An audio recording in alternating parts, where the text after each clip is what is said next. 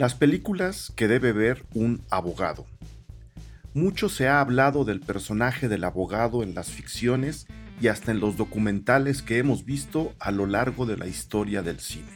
Lo curioso es que siempre se da de ellos, de los abogados, fiscales o defensores, interesados o interesantes, una visión un tanto esquemática, con pocos matices.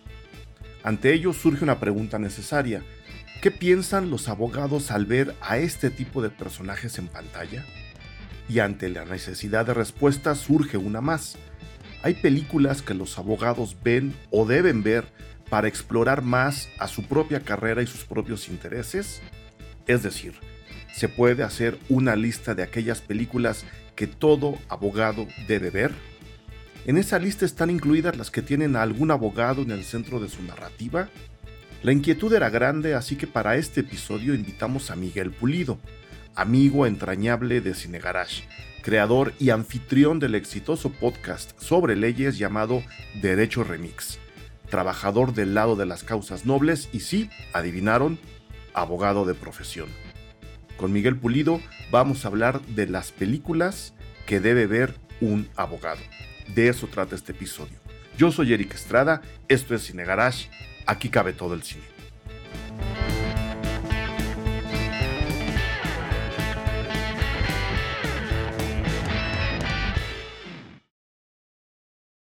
Mi querido amigo Miguel Pulido, eh, viejo guerrero ya de las cantinas, al lado, al lado de una banda realmente entrañable.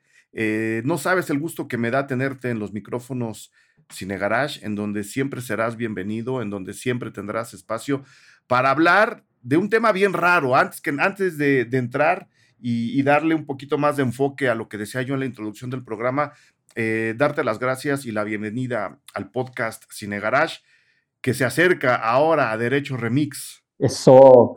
Eh, muchas gracias, Eric, por la invitación. Efectivamente, eh, antiguo compañero de, de, largas batallas cantineras, visitas a las luchas, eh, y una que otro despropósito musical eh, por ahí. Varios. Gran maestro DJ. Este, es un gusto estar aquí y además eh, debo decirlo con todas sus letras. Cine Garage es una de las fuentes de inspiración de Derecho Remix junto con Mandarax y otros podcasts cuando estábamos haciendo el diseño de lo que queríamos producir. uno de los elementos de referencia fue este podcast, así es que es además un privilegio estar aquí. Que, no es la primera vez, además, que se cruzan derecho y, cine, es decir, derecho remix y cine garage. Ahí hay por, por ahí unos, unos episodios en derecho remix donde han tenido la, poca fortuna de tenerme como invitado. Pero ahora, ahora la desgracia, el, el choque brutal cósmico, ahora va al revés. Este, me preguntaba yo, eh, porque ahora son temas y como, como uno de repente tiene que diseñar o exposiciones o talleres, ¿no? Se habla mucho y de ahí es donde me surgió la, la idea, ¿no? Ver cómo las mujeres se ven representadas en el, en el cine, que de entrada es ya una manipulación de muchas cosas es importante, hay que pensarlo cuando se escribe o cuando se habla o cuando se tiene a un personaje femenino, ver cómo las mujeres de la vida real se ven representadas o no en esos personajes, ¿no? Y luego de ahí, pues uno empieza a pensar en profesiones, cómo, cómo se ven los deportistas a la hora de que, por ejemplo, ¿no? Este, eh, la gran estrella de Hollywood la haga como el beisbolista más popular en un dramón intenso. ¿Qué piensan los beisbolistas de eso? Y luego dije, ¿y qué pensarán los abogados? ¿No? Tan, tan vilipendiados por la historia.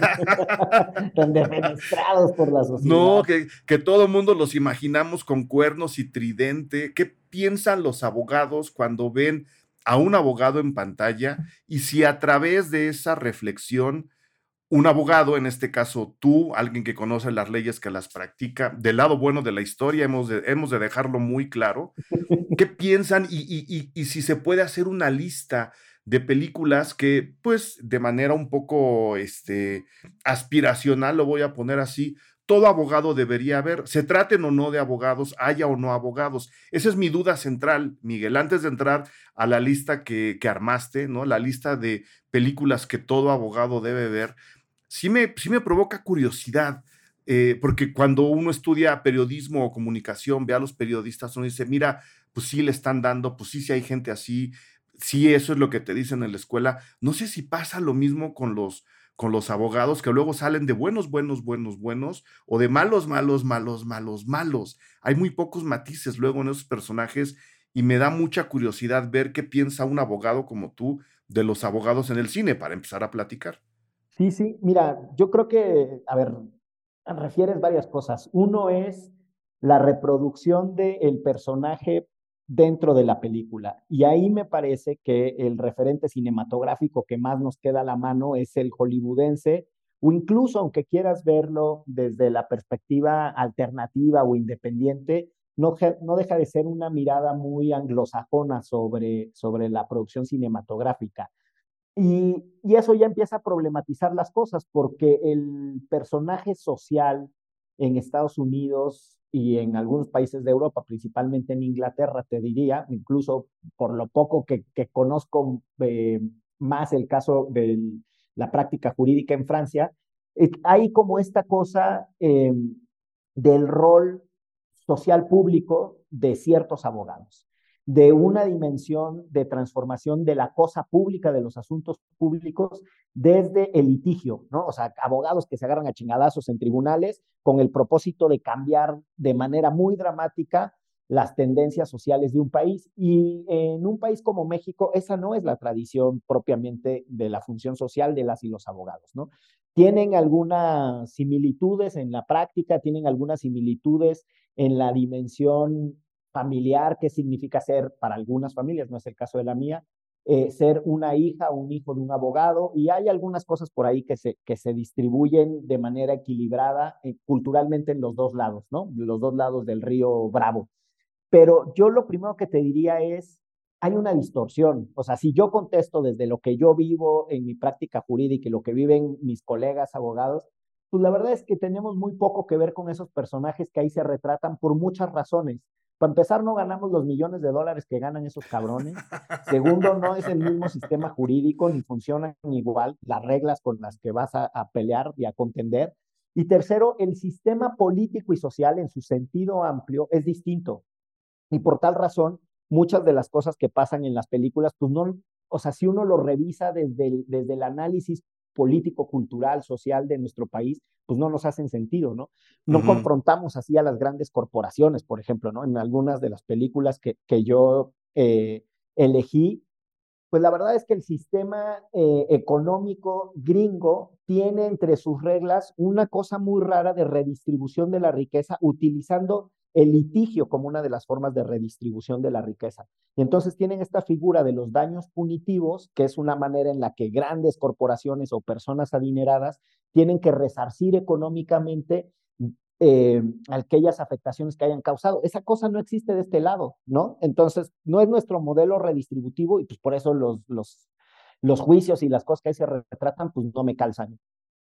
Pero a nivel, a nivel ideal, a nivel este, espiritual, a nivel la finalidad de lo que yo o un grupo de personas que manejamos leyes, que entendemos leyes, no hay una conexión, no hay un, eh, una búsqueda de un bien común que encaje con aquellas con aquellos litigios eh, que, nos, que nos cuentas, no hay una especie de conexión le voy a llamar hippiemente espiritual, espiritual, ¿no? No es así de, mira, eso también se puede hacer a nuestra manera o se ha hecho a nuestra manera de este lado del río Bravo. Sí, sí, o sea, los, los fundamentos de eh, justicia, por así decirlo, en su sentido más amplio, me parece que sí están, en algún sentido.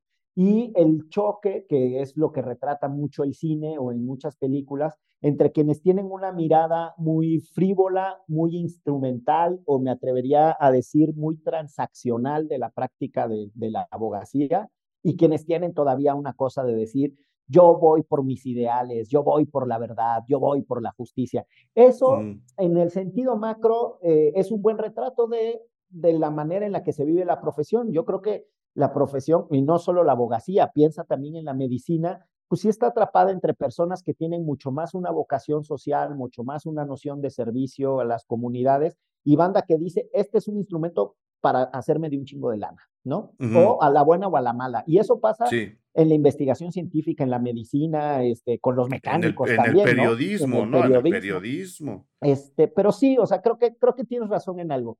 En, en lo macro y en las raíces profundas de la lógica de justicia, guion, abogacía, pues sí, las películas sí alcanzan a retratar cosillas que, aunque no es mi práctica jurídica, pues a mí sí me conmueve ver el cine hollywoodense o el cine anglosajón.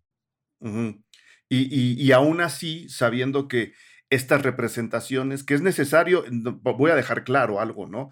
Este, eh, se ha debatido mucho y yo llevo ya mucho tiempo peleando, ¿no? El asunto de que el cine es el reflejo de la realidad, el retrato de la realidad. Y pues no, no lo es, nunca lo ha sido y nunca debería serlo, porque, número uno, está, está enmarcado en el universo de las bellas artes, ¿no? De las artes. Y las artes nunca han sido un reflejo de la realidad, son una representación de la realidad a través de la cual nosotros adquirimos principalmente dudas y cuestionamientos que ya nos hacen reaccionar en el mundo real y tener otro tipo de interacción después de haber visto una obra con los demás, ¿no? Este, en, consecuencia, eh, a la hora de tener estas, estas representaciones, pues bueno, creo que por un lado, sí, todo, lo, todo lo malo ya lo, ya lo dejaste, ¿no? Eh, en, el, en, el, mundo real, estas representaciones de lo que es ser abogado, de los juicios, lo dramático que son los juicios en el cine eh, norteamericano, ¿no? Que los juicios reales ni siquiera son así, ni son tan emocionantes como nos lo ponen en las películas, y no pasa en todo el mundo, ¿no? Muchos cines, incluido el mexicano, han tergiversado la idea del juicio para meterlos más en la idea del juicio hollywoodense, aunque en este país, hablo de México, no funcionen de esa forma. Es una representación, es un entendimiento de lo que en este caso los abogados y la búsqueda de la justicia este, hacen en el, en, el, en el mundo real. Este, a la hora de tenerlos ahí, que insisto, es una práctica real, vienen de este lado las dudas. Dentro de esa representación, Miguel Pulido eligió una serie de películas que nos podrían decir, a ver, sabemos que esto no es todo lo real, no debería serlo, es lo que yo único que estoy diciendo, no es todo lo real, pero pueden surgir distintas reflexiones, ya nos dirás tú, Miguel, sobre lo que es ser abogado, sobre lo que, sobre lo que puede llegar a ser un abogado o sobre incluso la búsqueda de la justicia a nivel universal, ¿no? Que creo que es ahí donde algunas películas de Hollywood sí cumplen este objetivo quizá no son realistas, eh, ya dije por qué, a la hora de representar, pero puede que acaben inspirando a alguien que las ve, ¿no? Eh, en, cualquier parte del mundo, sobre cualquier tema. No para ser abogado o abogada, líbrenos Dios, ya hay muchos. pero sí para buscar la realidad, para buscar la justicia, quiero decir, en el mundo real dentro de lo posible. Y, por ahí va un poco mi invitación a conocer tu lista, Miguel. Seguro. Yo, una, una primera cosa que me parece importante de esta conversación es regresar a la idea de que la abogacía en su sentido más amplio y profundo en realidad es la práctica de defender a alguien más.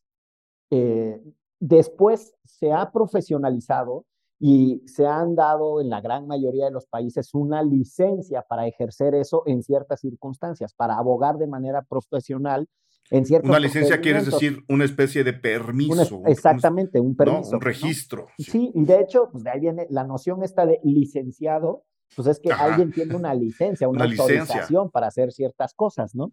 Eh, y nada, a ver, yo, mira, primero no, no están en orden de, importancia ni nada, pero sí me gustaría empezar con una, que fue la primera que se me ocurrió, que es El Padrino, precisamente porque es una película, tiene muchas cosas, pero es una película que retrata la forma en la que los países construyen las leyes y la forma en la que los países se relacionan con, con multiplicidad de temas en los que casi que son, son contemporáneos, no los hemos dejado de vivir.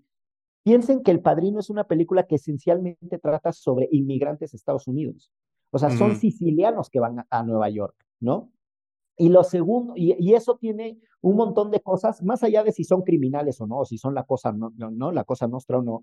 Lo que es importante entender es que hay un sentido de desarraigo porque dejan un país para pasarse a otro y tienen permanentemente una tensión con las nuevas reglas, sobre todo los que abrazan el capitalismo brutal de Estados Unidos y quienes, y quienes se aferran a mantener la vida siciliana y los valores. Y si ustedes se fijan la película permanentemente, o sea, es una de las genialidades de Francis Ford Coppola, está ahí presionando en ese choque de eh, integración o no integración y cómo las sociedades modernas hemos dejado o no de resolver el problema de la inmigración utilizando las leyes y qué significa y a quién sí recibimos y a quién no. Y, el personaje del abogado en, en El Padrino. Eh, este, Tom, Tom Hagen es el personaje. Robert Duvall es el. Robert Duvall es nada menos quien lo interpreta. y, y, ahí hay una cosa eh, sensacional. uno, hay un punto ahí sobre de dónde es, porque él no es italiano, y entonces, eh, pues si mal no estoy, lo acusan de irlandés, ¿no? Y entonces... Sí, medio, medio le dicen, ¿no? Lo, primero que sabemos de él es cuando Sonny Corleone Exacto. Este, eh, lo presenta en esta gran introducción que hace Coppola, completamente un, un laboratorio de sociología desde el, desde el cine. Está su prometida ahí sentada con él en la boda, nadie les hace caso y él le dice, mira, él también es mi hermano. Exacto. ¿Cómo? No, pues mi padre lo adoptó, lo acogió, le dio carrera, ¿no? Lo hizo abogado.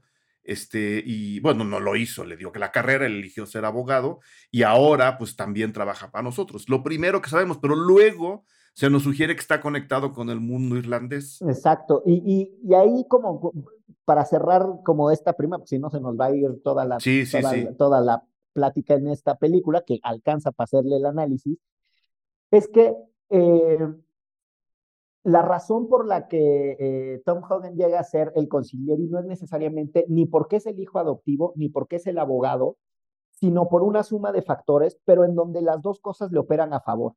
Este sentido de pertenencia a la familia de hijo adoptivo, mezclado con que es el abogado y entonces es quizá la mejor persona para ser el consiglieri, pero después nunca lo revela como tal, pero después el personaje es torpe para ejercer su función de mafioso precisamente porque tiene un código interno. Entonces yo creo que esa es una confesión ahí que deja, eh, no sé, es un atrevimiento mío, que deja Francis Coppola, que critica muy densamente el capitalismo brutal, la violencia, cómo eh, aprenden a navegar. O sea, hay una crítica social muy densa, ¿no? El control de los sindicatos, este, todo, todo eso está ahí, de, de cómo funciona la diferencia entre la fuerza y el derecho, cuando el derecho usa la fuerza, cuando no la usa, etcétera. Todo eso está ahí. Y luego el personaje es medio débil cuando tiene que ser un hijo de la chingada porque no tiene la noción de malicia que se necesitaba y yo creo que ahí le estorba un poco esta noción de justicia que sí hay, según yo alcanza a tener el personaje, ¿no? Mi querido, mi querido Tom. Le, estorba para entrar al mundo de la, de la mafia violenta, ¿no? O sea, viéndolo desde el punto de vista de, la familia que se está construyendo, que es el, el, relevo del, del gran padrino, a este personaje le estorbaría esta noción y esta ética de, abogado para entrar a ese lado de la ilegalidad. Si lo vemos desde nuestro, si lo vemos desde fuera y es como, como bien dices tú, está este, este gran retrato que hace la película, si lo vemos desde fuera, el, el, único en toda esa familia que está jugando del lado bueno es él. Sí, tal ¿no? Porque un, una cosa es que aquellos estén en el centro de la narrativa y otra cosa que nos digan, mira qué buenas personas son, mira qué son una panda de asesinos, criminales que vivirán con todo lujo, ¿no? Pero son sangrientos, violentos, misóginos, ¿no? Eh, este, roban, asaltan, matan, como dices, trafican con poderes e influencias.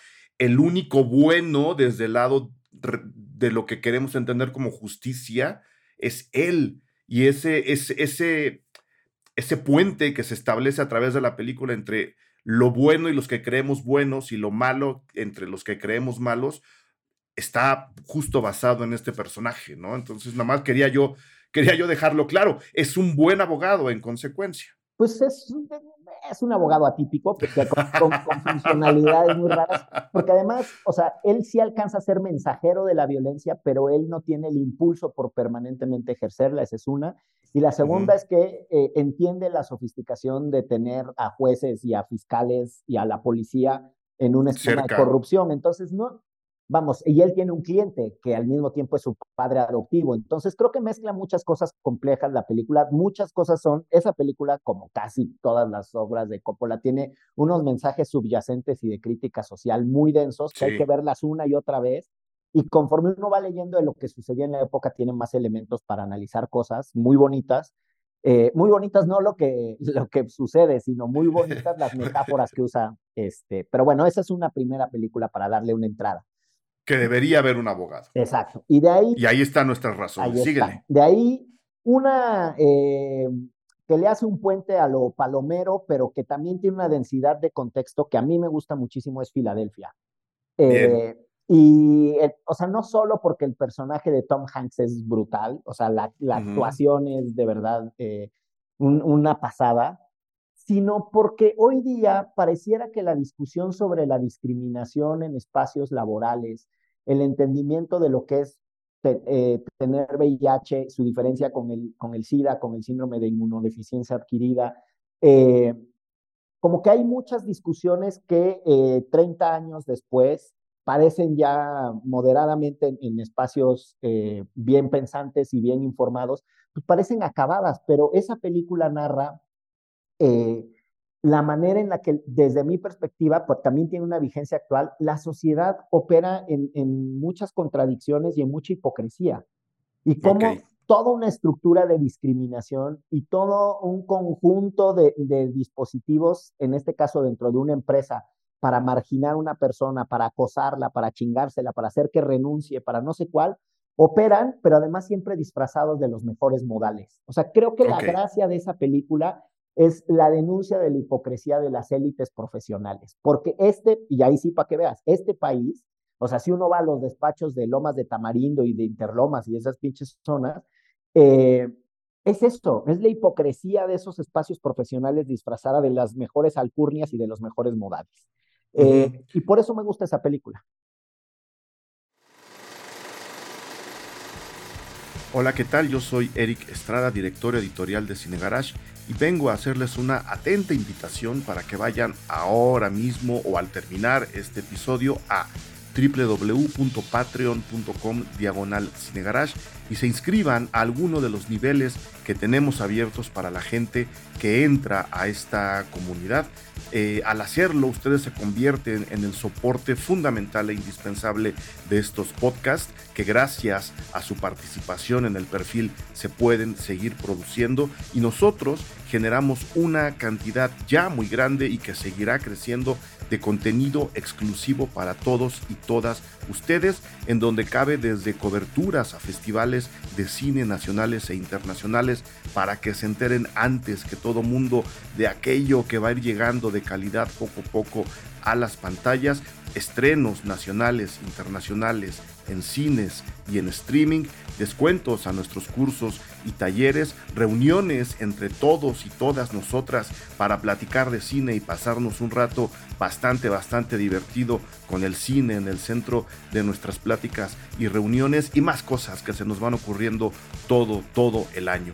En esta ocasión voy a elegir para darle gracias de manera muy personal a Gabriela Zambrano Morales, Joali Soria, Rodrigo Franco Herrera, Citlali García, Rodrigo Solé, Agustín Hernández, Álvaro Valdés, Héctor Hernández Bastida, Alejandro de la Cruz y Arturo Aguilar Figueroa. Ellos, ellas ya son parte de la comunidad Cine Garage, ya nos ayudan a que estos podcasts se sigan produciendo y ya estamos debatiendo con ellos, con ellas y con toda la gente que ya se inscribió alrededor del cine sobre los temas que nos interesan y nos conmueven. Inscríbanse, les esperamos en www.patreon.com diagonal.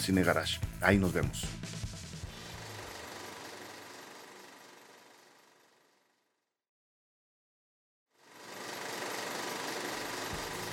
se enteraron del nuevo curso de apreciación cinematográfica que se imparte en Cine Garage. Yo soy Eric Estrada, director editorial de Cine Garage, crítico de cine y me toca justamente a mí impartir en línea este curso de apreciación cinematográfica, al cual los invito a inscribirse. Vamos a explorar todos los aspectos y todos los elementos del encuadre cinematográfico, del discurso cinematográfico, de la forma y de su fondo para que ustedes recuperen esa emoción en las películas y sobre todo para que ustedes capten lo que hay debajo de lo que nos cuentan las películas, debajo de la famosa trama. Vengan a identificar estos elementos, vengan a divertirse a este curso de apreciación cinematográfica y vengan. Esperamos que nuestra emoción alrededor del cine renazca con ejercicios como este curso.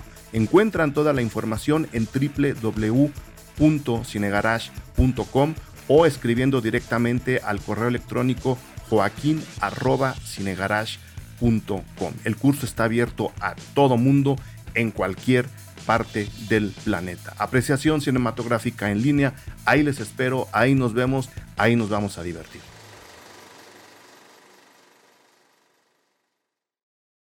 Ok, nada más para contextualizar a la gente que no ha visto Filadelfia. La película es del 93, eh, es muy buena película, dirige nada menos que Jonathan Demme, escribió Ronnie Warner y Tom Hanks interpreta a un abogado que trabaja en un que trabaja en un buffet, lo cual eh, eh, ahí es donde les va, les va a dar sentido todo lo que acaba de, decir Miguel. Él es abogado, trabaja en un buffet, eh, es homosexual, se, se contagia de, de SIDA, lo despiden justo por eso, porque además su patrón, encima de todo, es homófobo, y este, a la hora de ver su propio caso, contrata a otro abogado que es afroamericano, que es Denzel Washington, y que también es, y que también es homófobo, ¿no? Entonces, todas estas contradicciones y todos estos choques que cada uno dice proteger al bien común, se centran, yo creo, en esta crítica que mencionas, Miguel, de este bufete que, que se vendía como, ¿no? Los paladines del, de, la justicia, nosotros trabajamos y nosotros buscamos siempre el, bien, cuando en realidad es un verdadero nido de víboras. No sé si era por ahí tu comentario. Sí, totalmente, o sea, es eso. Y, y además en una cosa que a mí me parece fundamental entender que mucha de la práctica jurídica está revestida de estas formas, porque en realidad lo que esconde por debajo no se, eh, no conviene que se ventile, no se ventila porque, porque afecta al, al, diseño de los despachos. Y, al negocio. Al negocio, exacto. Y porque además hay una dimensión de la práctica jurídica del, del ejercicio de la abogacía que en realidad tiene por propósito reproducir los intereses acomodados de las élites. Y yo creo que es un poco lo que, lo que narra esta película. O sea, además, como muchas otras películas de, de Estados Unidos que tienen que ver con esto que le llaman courtroom drama, está basado en hechos reales, evidentemente eh, muy, muy exacerbados, este, muy, muy, eh, sí, muy, muy volados.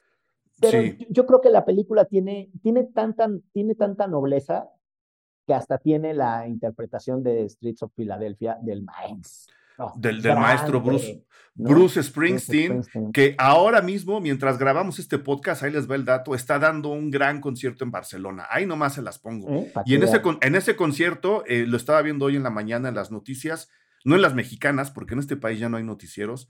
Este, en ese concierto donde está justo Bruce Springsteen en un estadio lleno, están Obama, eh, Obama, Obama señor, están Michelle Obama, eh, bueno, Barack, se me fue el nombre, están Barack Obama, Michelle Obama y Steven Spielberg sentados juntos viendo a Bruce Springsteen mientras grabamos este podcast.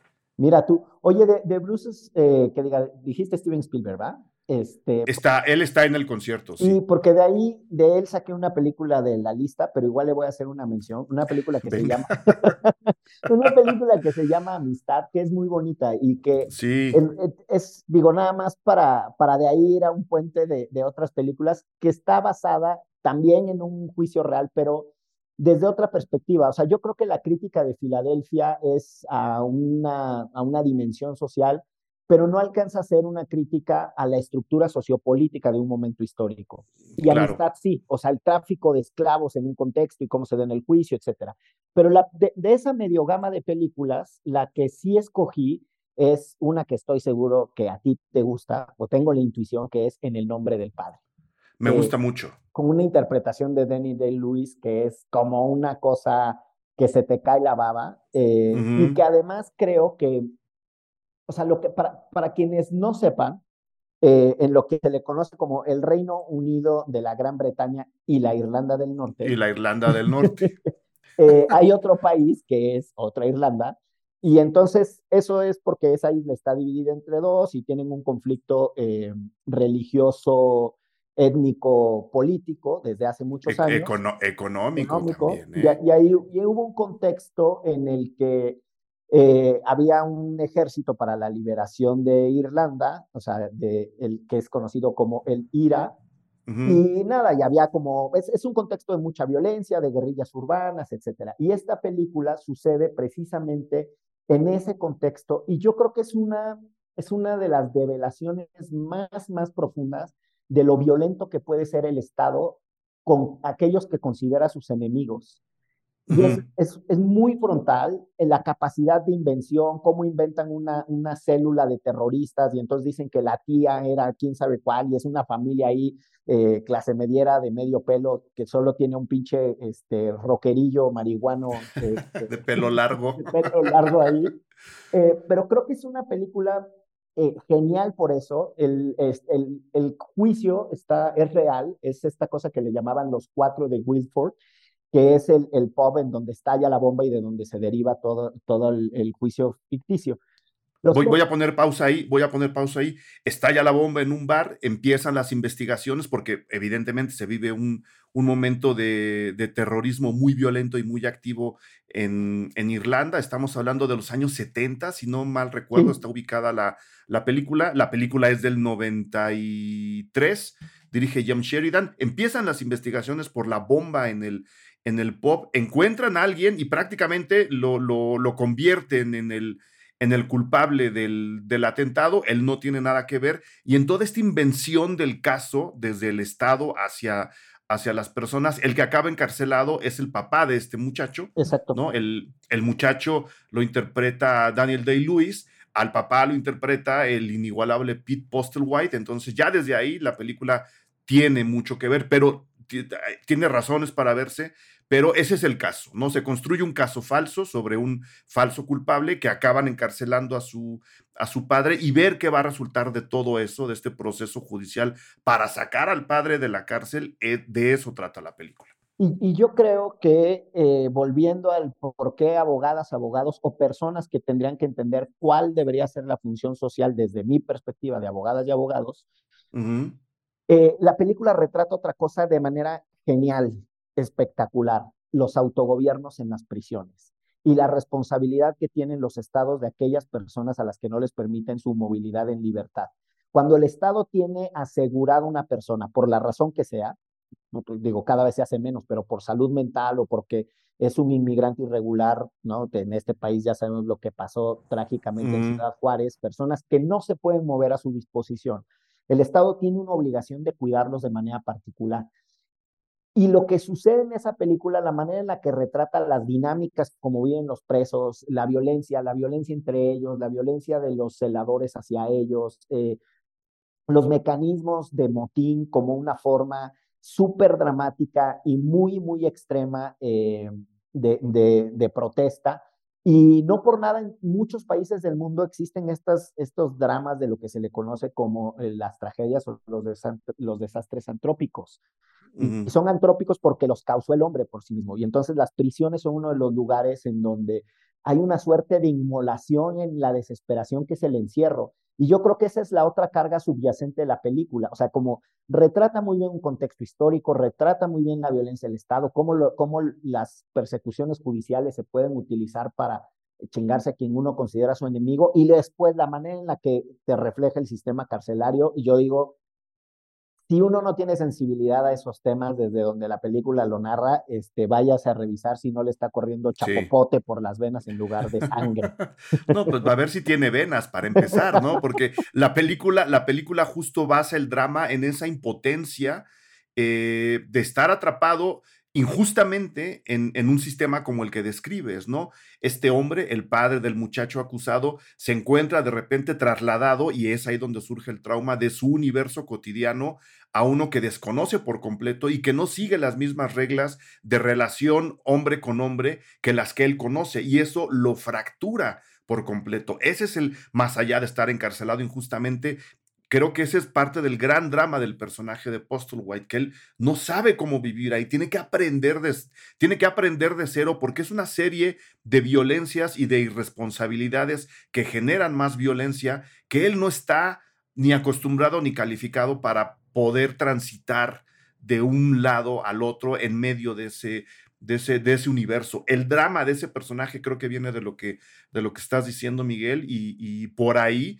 habría que revisarla no solo para, para reentender y, reflexionar sobre el propio caso de, de, Ciudad Juárez, como lo acabas de decir, sino por muchas cosas que están pasando en este país sobre persecuciones y sobre este, encarcelamientos, cómo funcionan las cárceles, cómo las estamos, cómo las estamos viendo, manteniendo y para qué se están usando también, ¿no?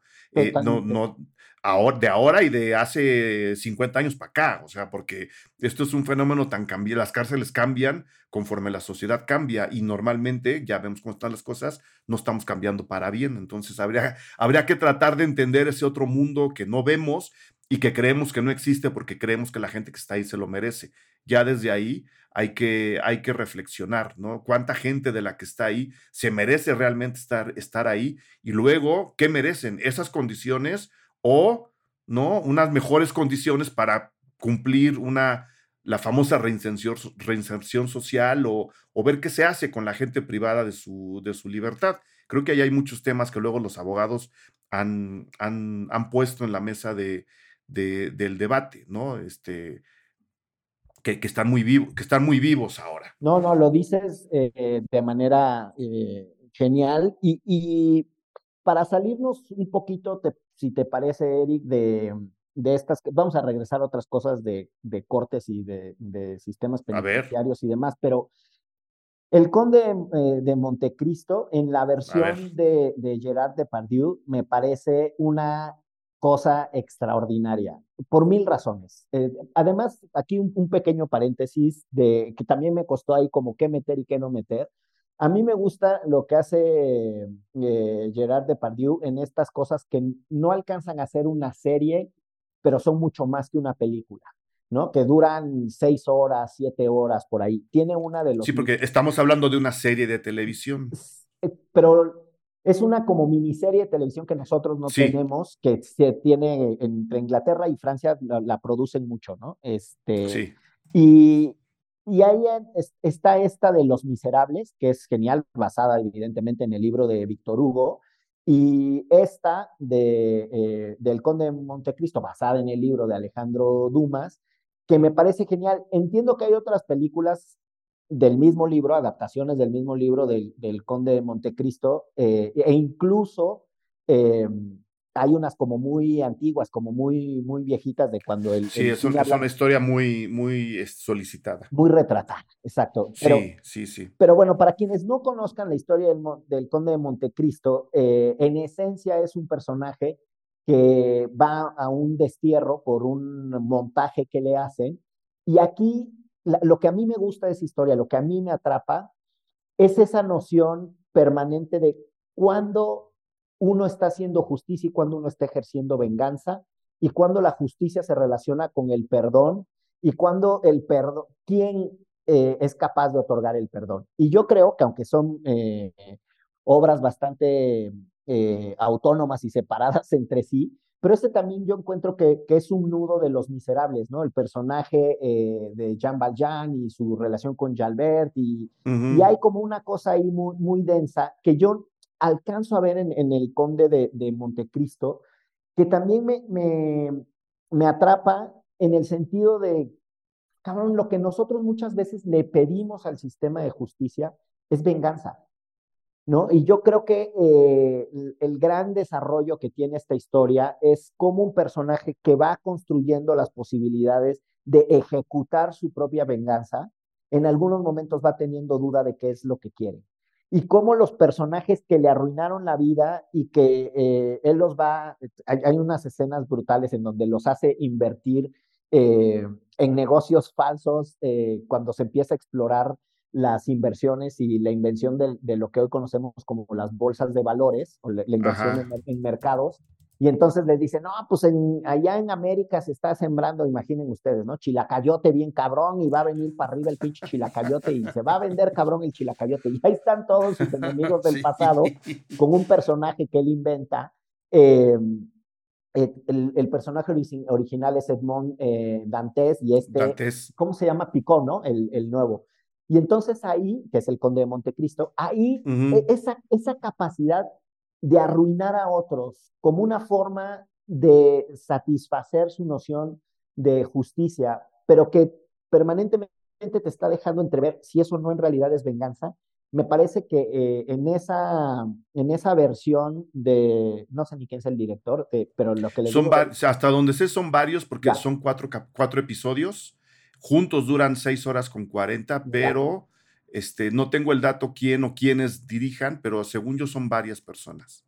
Pero sí es, o sea, como que, como que para mí eso es lo que me atrapa, como que la actuación de este cabrón permanentemente te deja ver que incluso en sus mejores momentos de satisfacción porque está logrando su venganza, hay, hay una dimensión de decir, y esto era en realidad lo que quería. Y como que también para mí eso es el cine, como que eh, está el lenguaje explícito de, del guion, pero luego la potencia de las interpretaciones, y yo no sé si eso se lo pidieron a Gerard Depardieu o eso Gerard Depardieu, Gerard Depardieu nos lo regala, pero es genial. O sea, es una recomendación muy linda, me parece. Habría, habría que verla. Es, por ejemplo, eh, para ponerlo un poco, un poco más frívolamente, es es lo único que le falta a John Wick, por ejemplo. O sea, John Wick sale y dice, lo mío es venganza, se acabó, ¿no?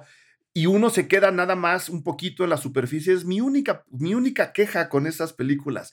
Se queda uno muy en la superficie por decir, pues sí, está, se está ejecutando a toda la panda de mafiosos que le mataron al perro y a la mujer y le robaron el coche, de acuerdo. Ladrón que roba ladrón es lo suficiente como para sentir que está haciendo justicia, ¿no? Eh, pero y la película jamás desarrolla eso, ¿no? Eso que sí nos estás contando, la gran venganza de John Wick no llega todavía a cuestionarnos si lo que está haciendo es justicia nomás por irse contra los malos o es una venganza plena y brutal, muy sabrosa de ver, sí, pero eso es lo único que yo le reclamo al John Wick para, para traerlo hacia, hacia lo que nos cuentas de, del conde de Montecristo, ¿no? Y esta utilización de la justicia para ejecutar venganza o de la venganza disfrazada de ejecución de, de, justicia, ¿no? Entonces ahí está la recomendación. Nada más decirle a toda la gente que nos escucha, eh, en particular a los Patreons, les voy a pegar la lista de películas y, de esta serie que nos está eh, explicando y recomendando Miguel, y les voy a decir en dónde se pueden ver, porque la mayor parte de la lista se puede ver en alguna plataforma. Entonces, la gente que tiene Patreon, ahí en el posteo dentro de nuestro grupo de Patreon, eh, les voy a poner en donde se pueden ver todas estas películas. Síguele, Miguel. Sí, este fue como una recomendiza, que es la forma en la que terminamos Derecho Remix. Oye, la, que sigue es eh, un clásico setentero, And Justice for All. Sí, estábamos muy en los 90. Estábamos muy en los 90, sí. Nos, nos, nos fuimos muy para, nos fuimos muy para Pearl Jam y Nirvana en esas épocas. Andábamos muy tratado de libre comercio. Este, pero a mí, de, de Unjustice for All, eh, para quienes mitifican el sistema judicial de Estados Unidos, lo que tiene esa película es que es cruda desde el inicio.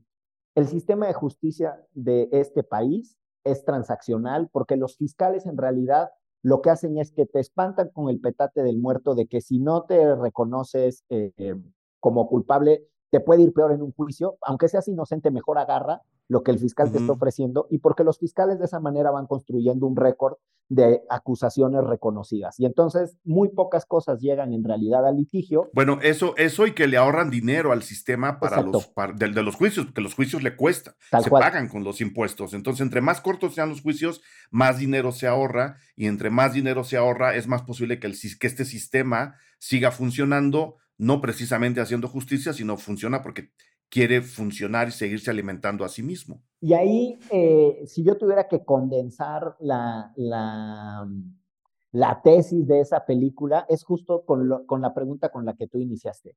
¿Qué sucede cuando alguien quiere en realidad enfrentar al sistema y se la cree? Se cree que esto se trata de que lo que yo estudié, lo que yo practiqué, en lo que yo creo y para lo que son las leyes y los inocentes para afuera, y cuando todo el sistema corrupto se le viene encima, Pero no solo eso, sino cuando además, eh, y para quienes no han visto la película, discúlpenme, pero es que no hay otra manera de explicar esto, pero además eh, eh, la escena de cierre del colega que ya perdió los cabales y que entra todo rapado y que este güey se desmorona en las escaleras del tribunal diciendo, no entendí nada. Toda la, toda la película se tiene con la expectativa de que el bien va a triunfar. O sea, creo que ahí se condensa. Y así como arranca cínica, mi sensación es que la película termina cínica. Y no, por, y no por empezar cínica y terminar cínica significa que sea una apología del desastre que es el sistema de justicia de Estados Unidos. Mi sensación es que eso lo hace una de las denuncias más honestas que tiene del sistema judicial. O sea, habrá algún despistado que diga, ah, bueno, pues entonces ya para qué. No, cabrón, precisamente esa es la interpelación mordaz que te hace la película. Y sí te manipula, te manipula en el sentido de que crees que van a ganar los buenos, van a ganar los buenos, te derrumbas con el personaje de, de Al Pacino, pero al final creo, creo que es posiblemente la crítica más mordaz y elegante que yo lo encuentro al sistema de justicia penal de aquel país. Y es, y es eh, para englobarla del otro lado, pues eh, una de las películas más interesantes de lo que yo llamo el cine político de los 70 en, en, Estados Unidos. Un cine político que llega tarde al mundo, pero que entrega joyas como, como esta, muy críticas, ¿no? muy mordaces, como dices. Dirige Norman Jewinson, escriben Valerie, Valerie, Curtin y Barry Levinson. Y sí, de un lado tenemos a Al Pacino, del otro lado tenemos a, Jack Warden. este, eh, no, no, o sea, la acabas de poner así, así, ya casi, casi sin tener que decir de qué trata. Eh, tenemos a un abogado que tiene que defender a un juez culpable, pero al mismo tiempo tiene a sus clientes inocentes. Y todo este cruce de cables es lo que nos lleva a este clímax que nos acabas de describir. Yo soy fan de esa película. Es, es buenísima.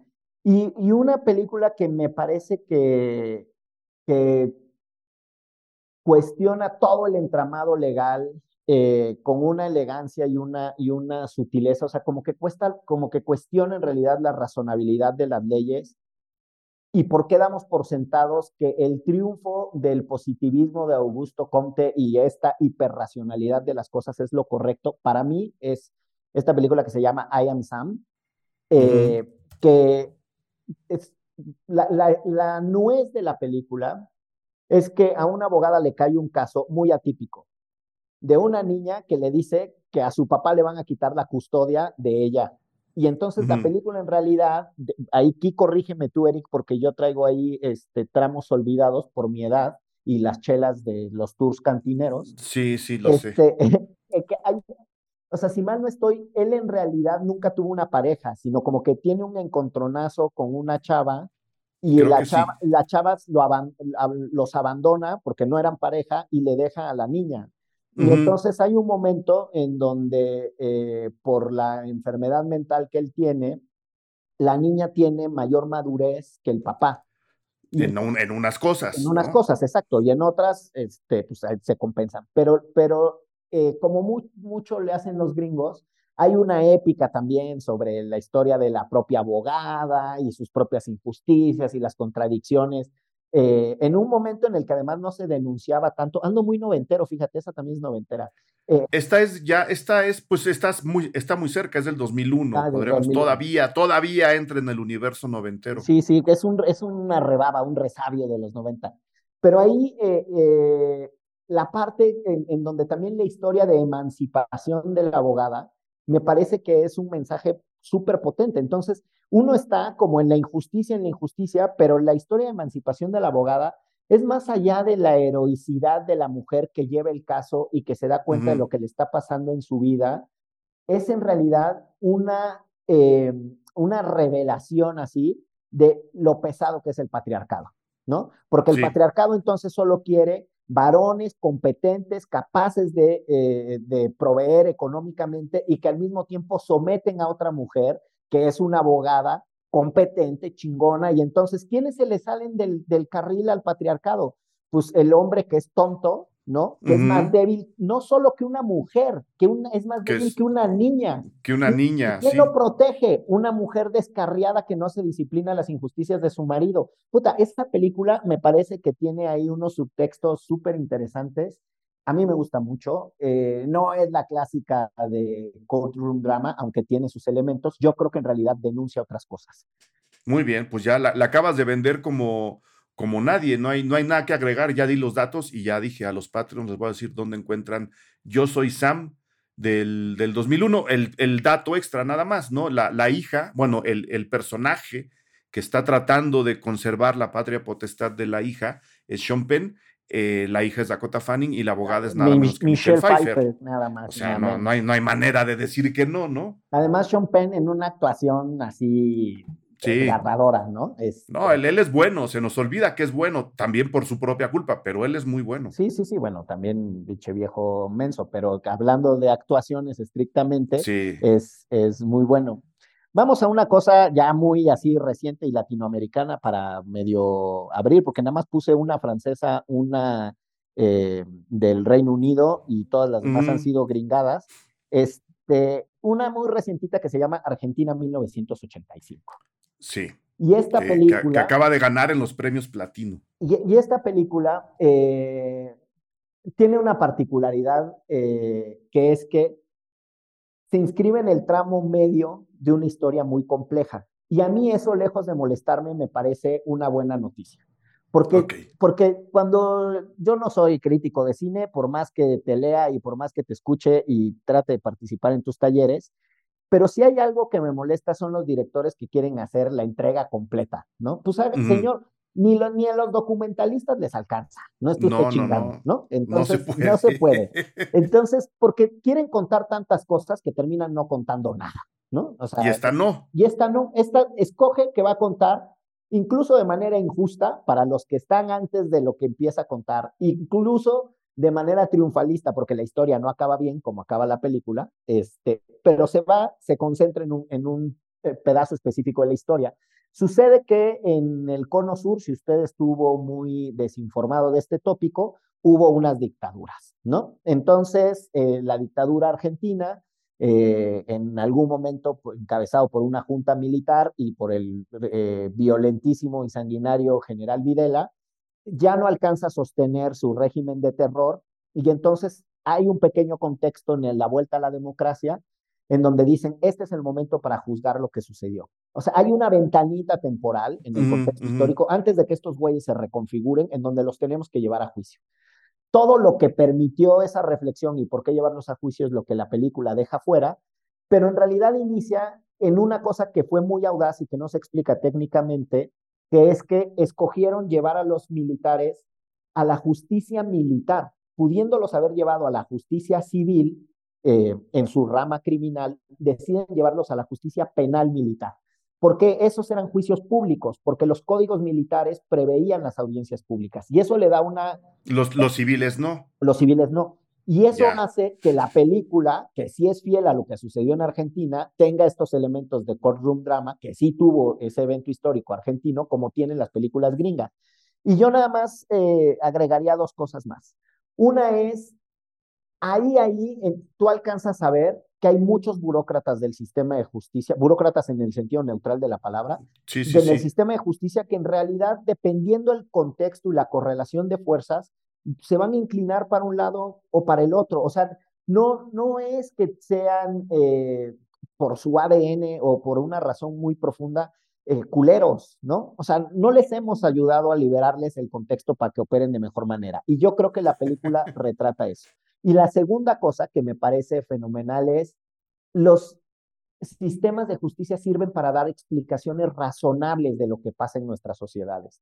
No, o sea, tenemos una idea de que los sistemas de justicia van a encontrar culpables o responsables, sí, pero también explicaciones de las cosas.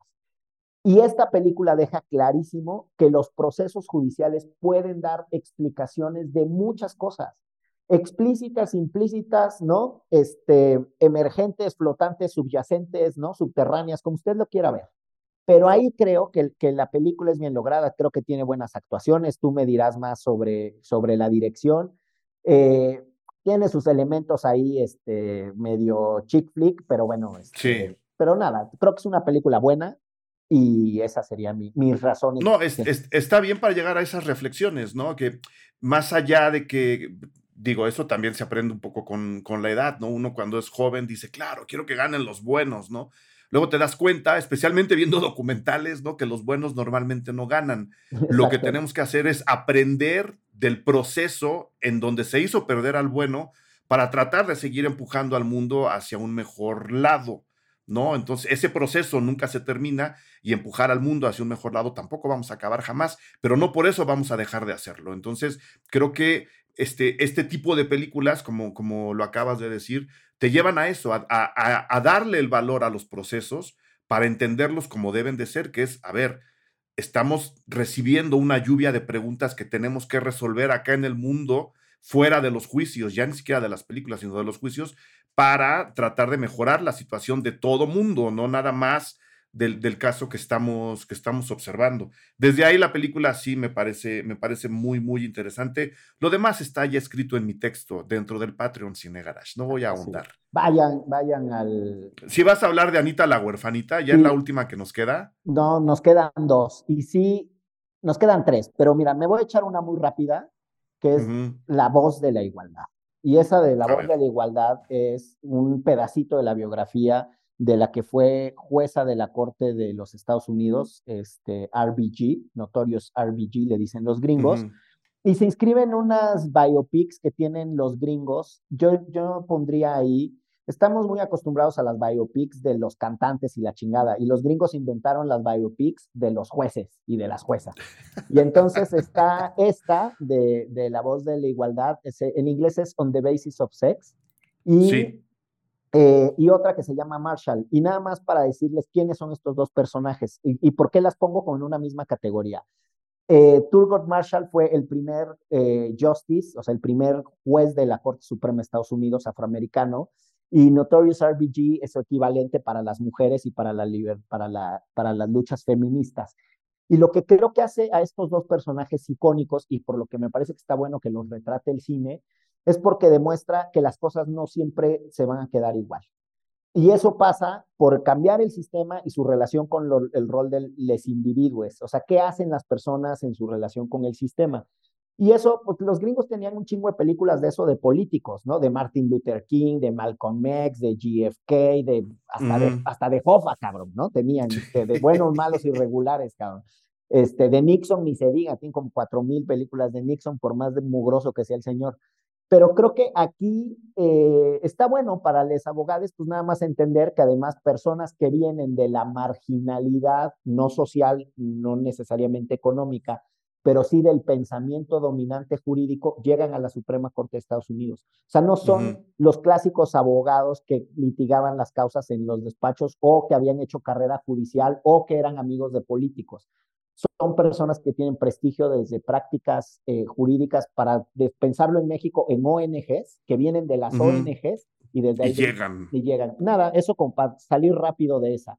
Vamos, si quieres, a Anita la huerfanita, porque es, el broche de oro de este episodio. Eh, o sea, Anita la huerfanita se inscribe eh, en un conjunto de, de películas que uno cree que son películas infantiles y son... Estamos hablando de la versión del 82, de la versión del 82, sí. De John, de John Houston, nada menos, ¿eh? Bueno, y ahí, o sea, para entender a Anita la huerfanita, la película, hay que entender a Anita la huerfanita, la tira cómica. O sea, muchas personas no saben que había una tira cómica que salía en un periódico por muchos, muchos años y después un fulano dijo, güey, esto hay que hacerlo un musical. Y entonces hizo un musical de Broadway y después la película es la adaptación del musical y el musical a su vez es la adaptación de, del cómic. Del cómic.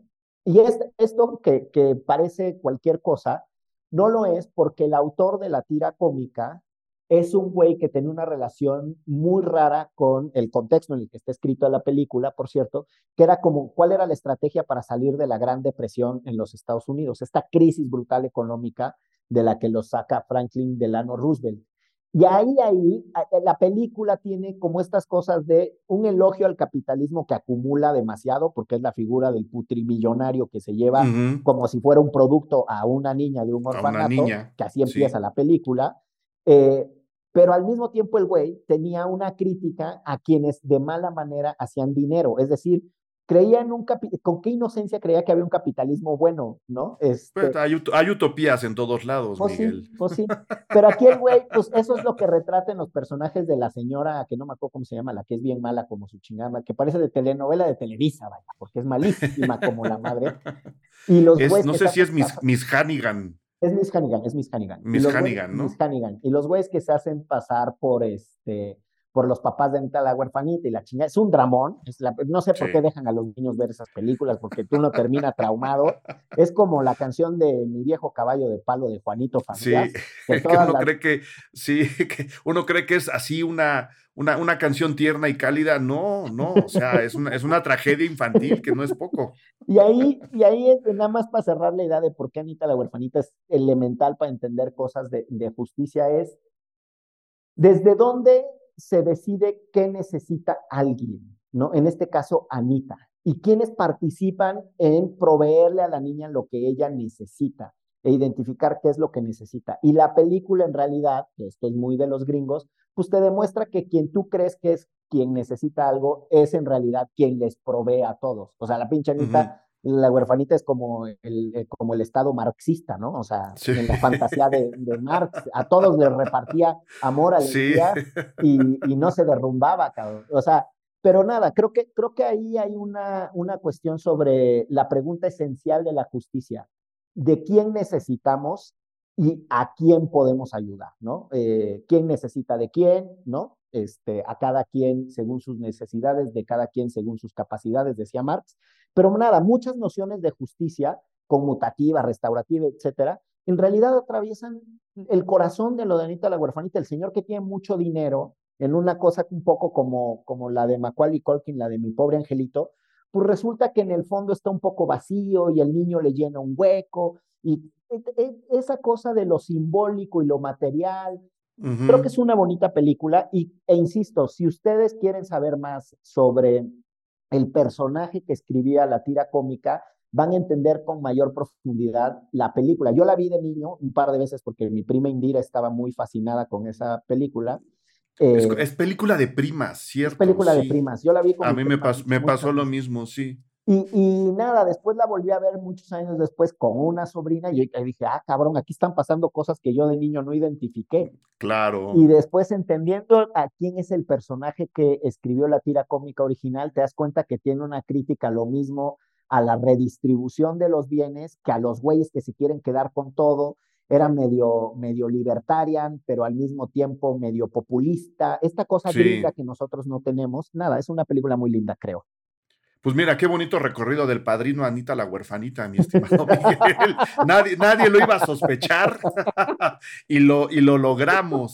Este, te agradezco enormemente tu, tu, lista, tu participación. Creo que ha sido un, un, un episodio eh, ilustrador, inspirador e instigador. Entonces, este, te agradezco que hayas venido hasta acá. ¿Dónde puede la gente escucharte en tu propio podcast que ya dijimos que se llama Derecho Derecho Remix con, Checa y con, y con Excel. Derecho Remix en todas las plataformas en donde escuchen podcast. Además, eh, es un, un, producto que ya dije, surge entre otras de las inspiraciones de Cine Garage y de Mandarax, eh, de una plataforma que nosotros vimos nacer desde sus primeros días, eh, que es Sonoro y que es un gusto saber que podemos los podcasteros hacer cosas colaborativas y que no hay esos egos intransigentes. Aquí no, aquí somos libres, democráticos y comunitarios. Siempre lo seremos. Siempre lo seremos. Este, tiene, tiene redes, Derecho Remix. Derecho Remix tiene, en realidad es la red de Antifaz, desde ahí movemos todos los podcasts. Ah, pues desde ahí. Pues arroba, arroba Antifaz Política y la mía es arroba Nomus77 y el hashtag Derecho Remix normalmente es el que utilizamos para promover nuestro, eh, nuestro podcast que ahí, que ahí lo pueden escuchar. Yo, yo lo recomiendo. Sáltense los episodios donde yo estuve, no van a ganar, no van a ganar mucho. O, sáltense mis participaciones. están buenas, están buenas, están buenas. Es un gusto. Miguel, mil, mil, mil gracias por haber venido a los micrófonos Cine Garage. Ya haremos algo con esta idea, ¿no? Ya haremos algo para, para seguir platicando de tu enfoque y de mi enfoque a través del cine y sacar estos temas en, en mesas de discusión. Ya, ya lo hemos platicado. Ya, ya, que nos digan los, los Patreons de ambas plataformas de Cine Garage y de Antifaz si les gustaría que les preparáramos algo y no nomás es una pinche locura tuya y mía. No, no, no. Nada más que nos hagan un guiño y nos arrancamos. ¿Te late? Ya está. me late, pues. me late. Ya estamos. Gracias, Miguel. Un abrazo. Gracias por escuchar Cine Garage. Si nos escuchas en Apple Podcast, regálanos una reseña para que más gente descubra este podcast. Suscríbete a Cine Garage siguiéndonos donde sea que escuches este programa para enterarte de nuestros próximos episodios. Cine Garage es parte de Sonoro. Ingresa a sonoromedia.com para escuchar más de los podcasts que aquí se producen. Este episodio fue producido por Brenda Bulnesmeni, Fernando Santamaría. Agradecimientos especiales a Paco de Pablo y Héctor Fernández Mosqueda.